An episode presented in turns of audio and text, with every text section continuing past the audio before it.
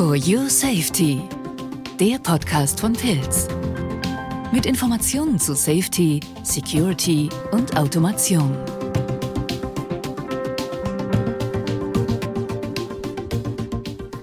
So, herzlich willkommen zum Pilz Podcast For Your Safety.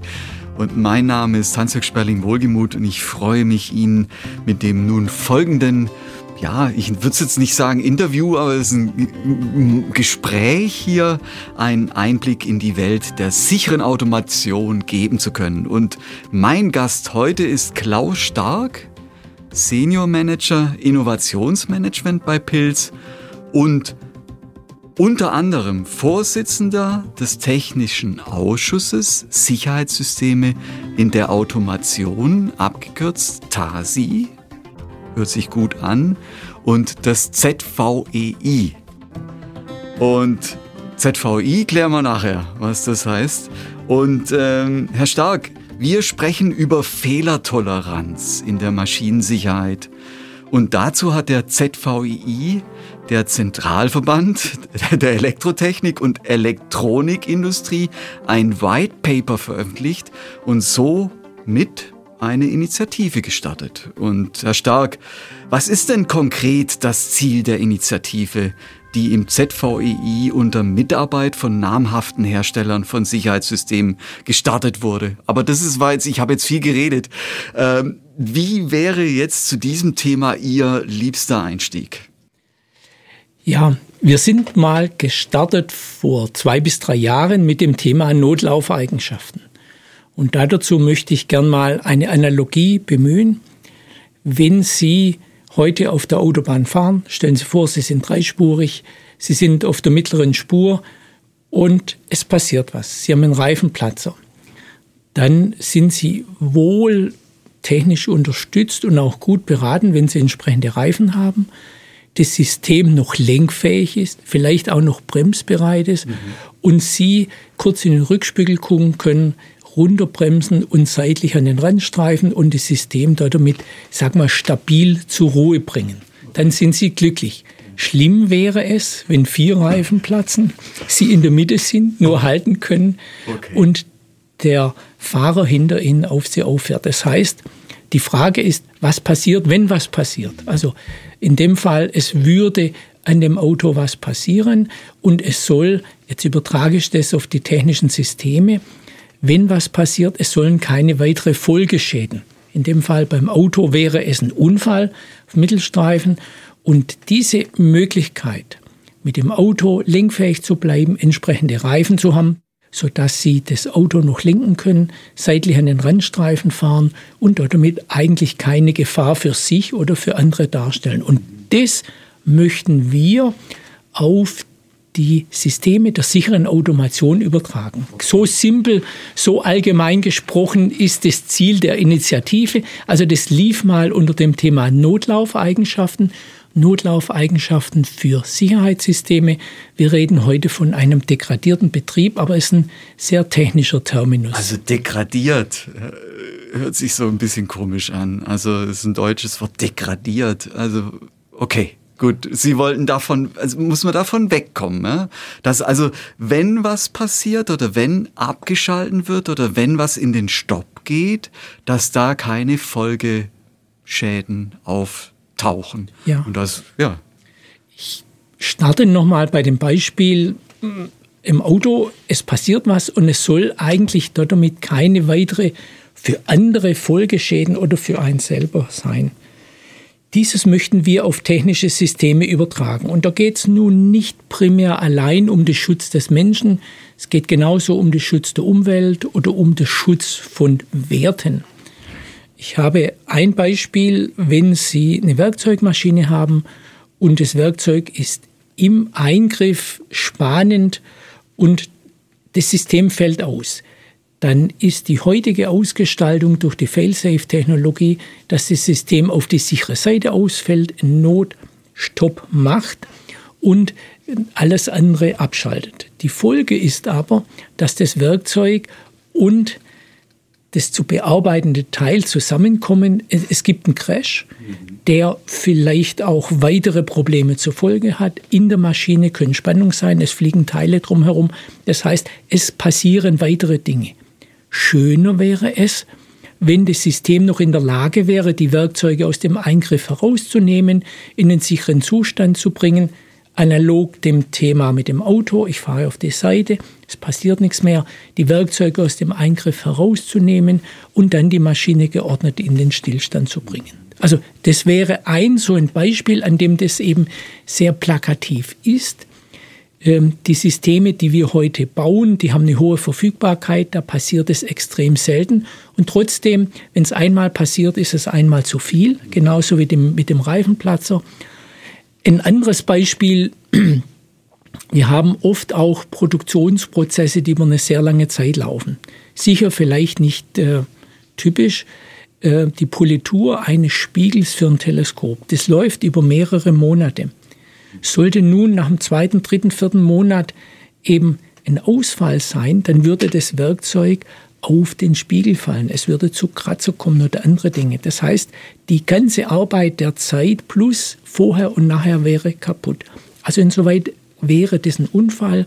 Schöner wäre es auch hier, ich hätte ein System, das das entsprechend erkennt, es nimmt die Werkzeuge zurück und es, es passiert nichts weiter. Es gibt keinen Folgeschaden. Also durch etwas, was ausfällt, möchten wir weitere Folgen verhindern. Und das möchten wir auf die Systeme in der Automation, in der sicheren Automation sinngemäß übertragen.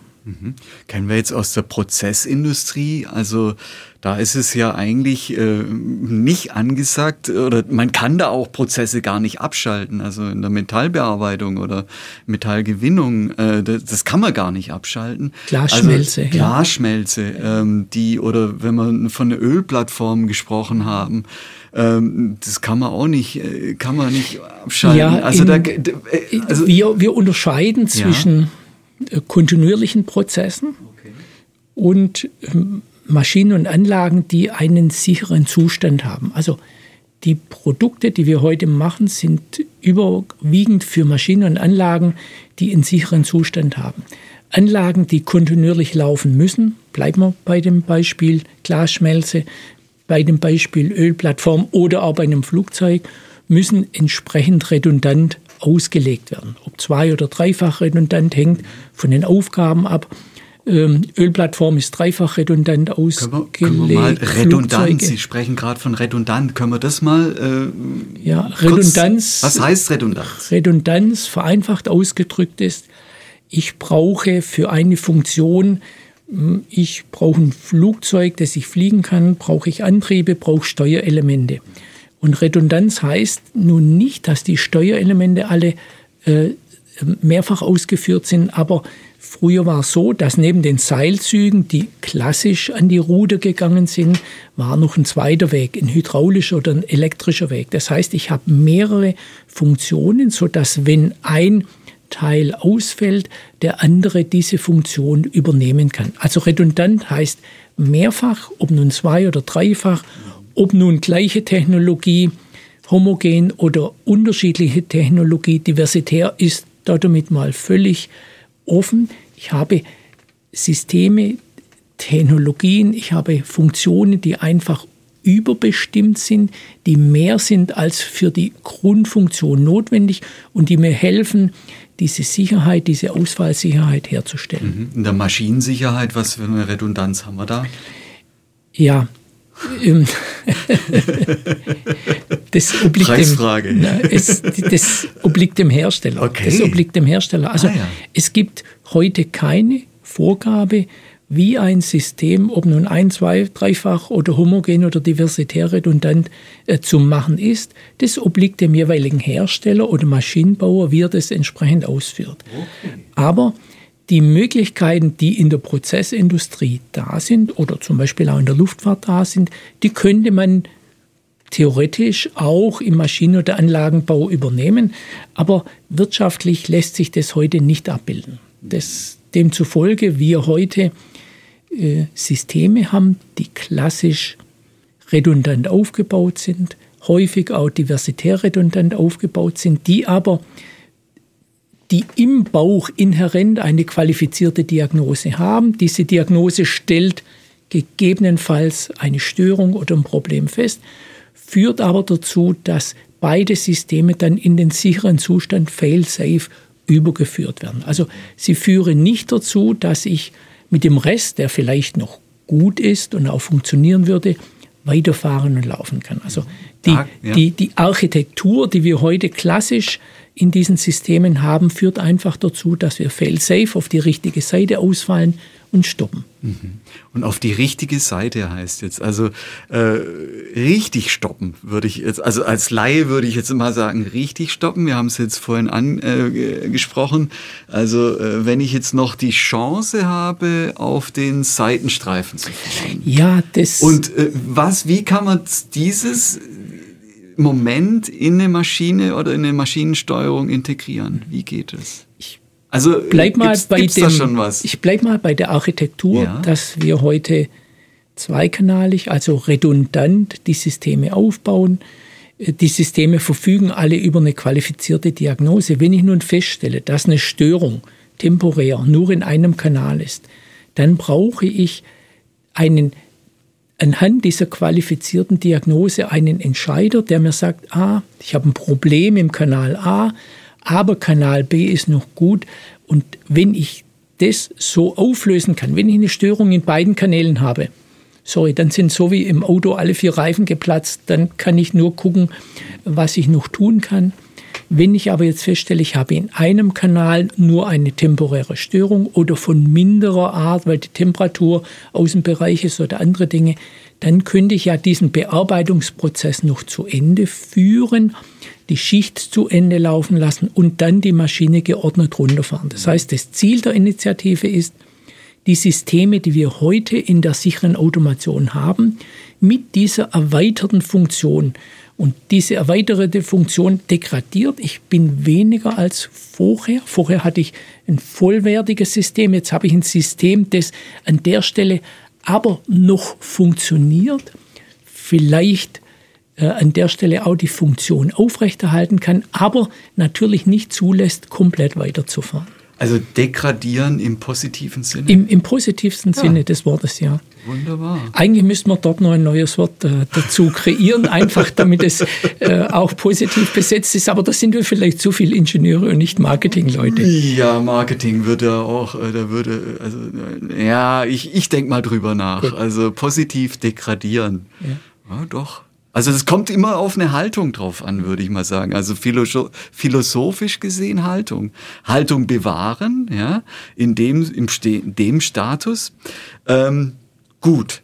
Also, wie geht's jetzt weiter mit der Arbeit im ZVI? Ja, also wir sind, wir sind nun drei ja, Jahre dran. Okay. Wir haben vor anderthalb Jahren das, den ersten Teil 1 des White Papers veröffentlicht, der die Grundlagen dazu gelegt hat. Wir sind aktuell dran bis März 2021 den Teil 2 abzuschließen. Wir haben das sehr abgrundtief verarbeitet mit allen namhaften Herstellern aus Deutschland, die im ZVI, im TASI vertreten sind, mit Hilfe von der IFA und der BG, die einfach auch zeigen das hohe Interesse äh, an der Stelle. Mhm. Ähm, wir haben das zweite Papier fertig, das die technischen Möglichkeiten beschreibt und wollen jetzt dann im April dann mit dem Teil 3 starten, der eigentlich zeigt, wie ich das dann auch anwenden kann. Ja. Ich mag so Abkürzungen nicht. IFA, was ist das? Wer, wer, wer, Institut für Arbeitssicherheit. Ei, das sind ja genau die früher, richtigen. Früher die BIA. Oder, oder BIA oder IFA. Ja, ja. Okay, danke ja, für unsere Zuhörer. Ein, ein Thema noch. Ähm, BG, IFA haben auch ein hohes Interesse, denn was passiert, wenn eine Maschine nimmer ganz so richtig läuft, dann neigen viele Anwender auch zu manipulieren. Das heißt, das Interesse dort ist auch, den, die Notwendigkeit oder den Anreiz zu überbrücken, damit einfach die Maschine weiterläuft, zu minimieren. Das ist ja wirtschaftlich gedacht. Ne? Die Maschine muss gedacht. laufen. Ja? Ja, also, ja, und, und wir als Hersteller denken natürlich, das ist ein ganz, ganz tolles, wichtiges Feature. Das auch unsere Produkte differenziert, das uns als deutsche Industrie auch differenziert und die unseren Anwendern auch Nutzen verschafft und damit auch, sagen wir, Differenzierung für ihre Maschinen und Anlagen. Aha. Wunderbar. Also wirtschaftlich gedacht, einmal und die Sicherheit, also im positiven degradieren, damit es weitergeht, ja. Genau, das, also das mit das dem Hohlspiegel, das mit dem Spiegel, das ist mir auch ein, also da geht dann Wert kaputt, ne? Also wochenlange Arbeit ist dann im Eimer, ja? Und das darf nicht passieren. Oder wenn dann eben durch äh, einen harten Stopp äh, ein zweiter Unfall passiert. Also wir wollen, ich bleibe bei meinem Beispiel, ja. wir wollen diese Technologie, die heute bei den Reifen gang und gäbe ist. Die laufen einfach weiter. Ah, also ich kann weiter fahren mit verringerter Geschwindigkeit, ähm, ohne dass der Reifen sich löst. Und diese Art und Weise, diese Art der Notlaufeigenschaften, die wollen wir quasi auf die sichere Automatik, ich wiederhole mich jetzt, äh, mhm. übertragen. Die Grundlagen sind gelegt. Es gibt äh, ein, zwei Produkte am Markt, die das in Ansätzen auch schon zeigen. Und wir sind dran, das in die aktuellen Produkte, diese Möglichkeiten dann auch Stuf um Stuf mit einzubringen. Also insoweit ist es nicht nur ein White Paper, ein theoretischer Konstrukt, sondern das hat ein sehr originäres Ziel, mehr Sicherheit, mehr Wirtschaftlichkeit, Nutzen für die Anwender und für uns als Hersteller, last not least, auch eine Differenzierung. Super, toller, toller Schlusssatz. Vielen Dank, Herr Stark. Äh, dass äh, Sie heute Morgen sich die Zeit genommen haben. Äh, vielen Dank fürs Zuhören und ja, weitere Podcasts gibt es natürlich, sind in Arbeit. Wir versprechen aber jetzt hier auch nichts unter www.pilz.com. Ähm, also wenn Sie auch in Kontakt mit uns treten wollen, auch bezüglich der Podcasts, melden Sie sich, gehen Sie auf unsere Webseite. Äh, ja, und wir führen diese spannenden Themen weiter. Nochmal herzlichen Dank. Ich und danke und bin gespannt auf Ihre Wortschöpfung zum Thema Degradierung. Ja, bin ich dran. Gut. Setze ich mich gleich heute Morgen dazu. Danke. danke.